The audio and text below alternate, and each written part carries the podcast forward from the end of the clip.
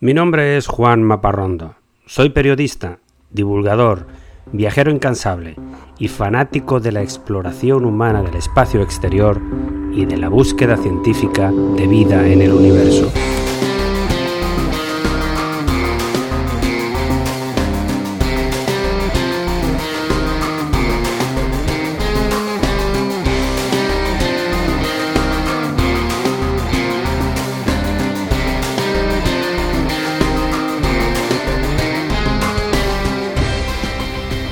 Este es mi podcast de divulgación sobre temas espaciales, sobre astronomía, constelaciones, robots viajeros, planetas y galaxias, asteroides, historias de astronautas, vida extraterrestre y todo tipo de gente loca por las estrellas.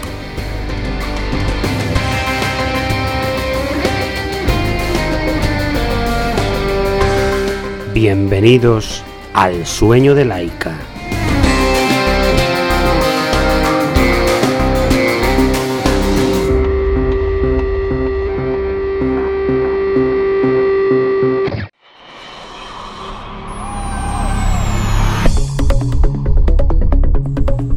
Empezar cada episodio con algo divertido, con una anécdota. Y hoy te voy a contar sobre la claustrofilia de Isaac Asimov. Todos sabemos que una persona que odia los espacios cerrados es un claustrofóbico. Del mismo modo, un claustrofílico es aquel que los ama, que le gusta estar encerrado. Así era Isaac Asimov, uno de los escritores de ciencia ficción y divulgadores de astronomía más famosos del siglo XX. Un erudito que sabía de todo, opinaba de todo y escribía de todo. Y sin embargo no salía de su pequeño apartamento de Nueva York y nunca aprendió ni se interesó por otro idioma que no fuese el inglés. Era gordinflón, débil, incapaz de realizar cualquier tipo de ejercicio físico o deportivo, enemigo de viajar en avión, amaba el invierno y los días grises, no soportaba tener secretarios ni asistentes y solo daba conferencias en Nueva York porque no soportaba los desplazamientos. Asimov era un hombre encerrado en su mundo particular. Se la pasaba escribiendo durante la mayor parte de su vida, trabajando a un ritmo frenético, sin días de descanso ni vacaciones y sin pensar en otra cosa que en publicar otro libro y publicó 470 libros y documentos, muchos de ellos llevados al cine como la película Yo Robot con Will Smith o El hombre bicentenario, interpretado por Robin Williams. Llama la atención que una persona tan culta no tuviera interés por ver por sí mismo tantas cosas de las que hablaba extensamente.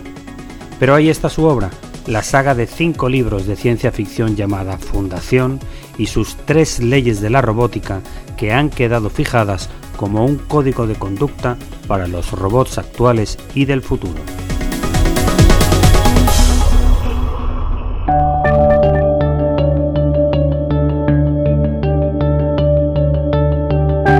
Entramos ahora en el segmento principal del programa de hoy. Hoy voy a hablarte de astronomía en Al-Ándalus, una luz en la oscuridad. Hubo una época en la historia, en la Edad Media, en la que todo el conocimiento acumulado sobre astronomía estuvo a punto de perderse.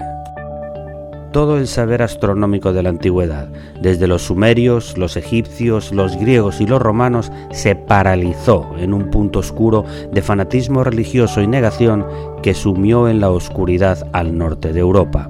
Era la época del feudalismo donde no se cultivaba el amor por el conocimiento. En el sur de Europa, sin embargo, en aquella época, surgió una luz en medio de la oscuridad imperante, que poco a poco logró mantener viva la llama de la ciencia de las estrellas. Nuestros antepasados de la península ibérica, los andaluces musulmanes primero y los reyes cristianos cultos después, con la ayuda de sabios hebreos de todo el mundo hispánico, fueron los pioneros de entonces. El Silicon Valley de hace mil años estaba en un sitio inesperado, la ciudad musulmana donde vivía el califa Abdelrahman III, Córdoba.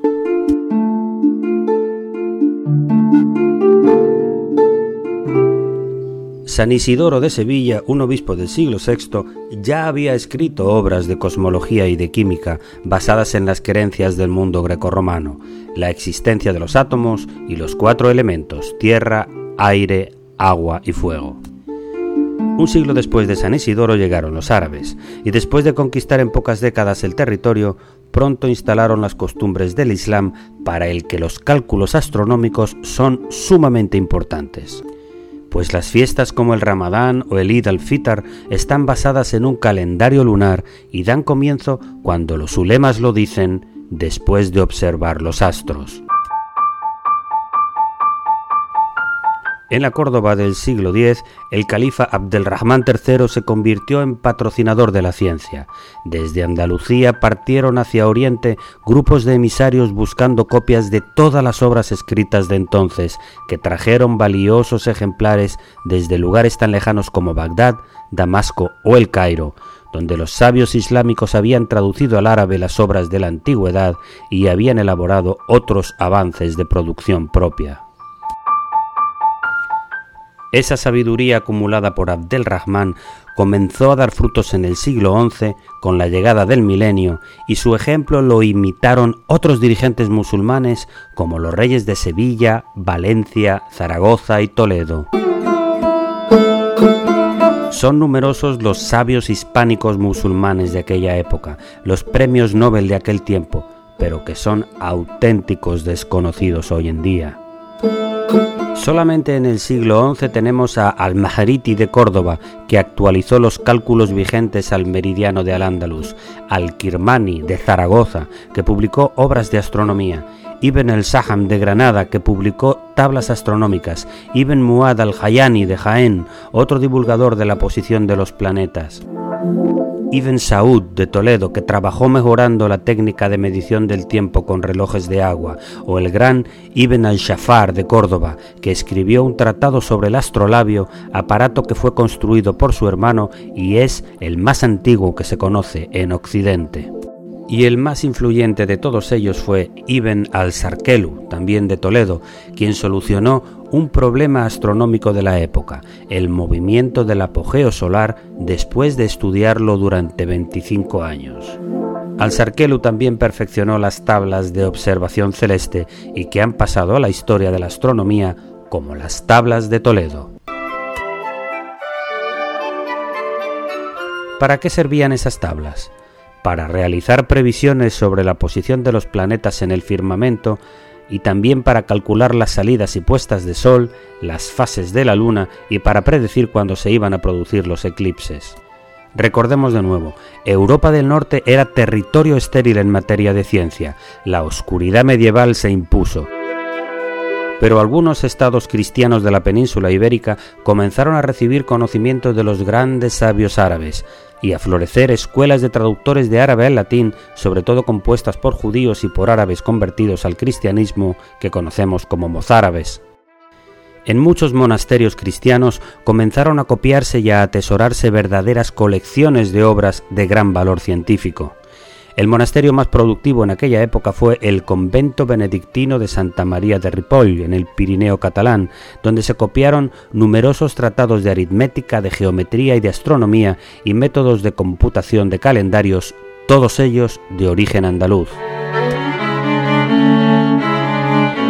Este punto en el Pirineo fue el canal de transmisión a la Europa en la oscuridad, gracias a un clérigo francés llamado Gervais de Aurillac, que estudió en monasterios de Cataluña y luego llevó sus conocimientos a Francia y más tarde a Roma, y donde sorprendió a todos en el Vaticano.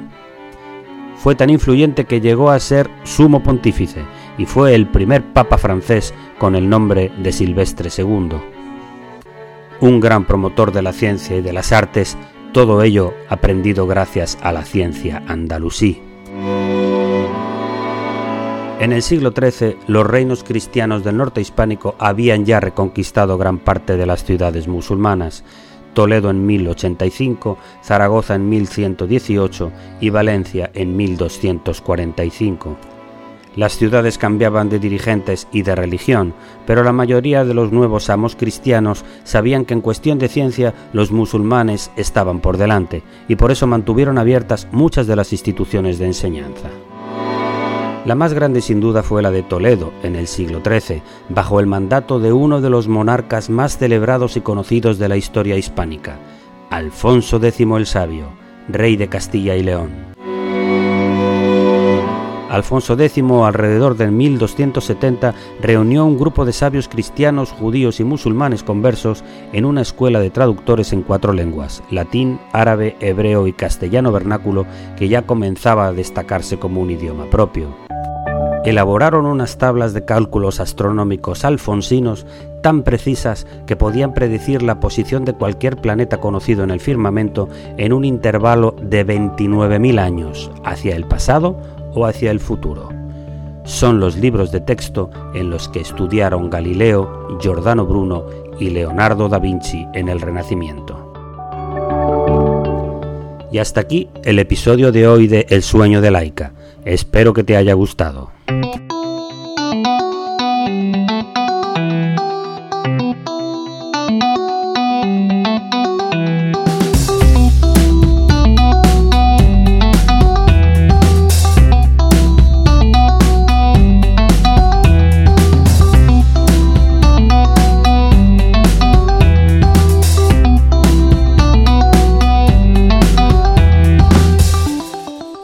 Contenidos de este podcast son materiales originales de producción propia y están protegidos por leyes de copyright. Todas las músicas y sintonías se reproducen con derechos comprados a sus autores o son de reproducción libre.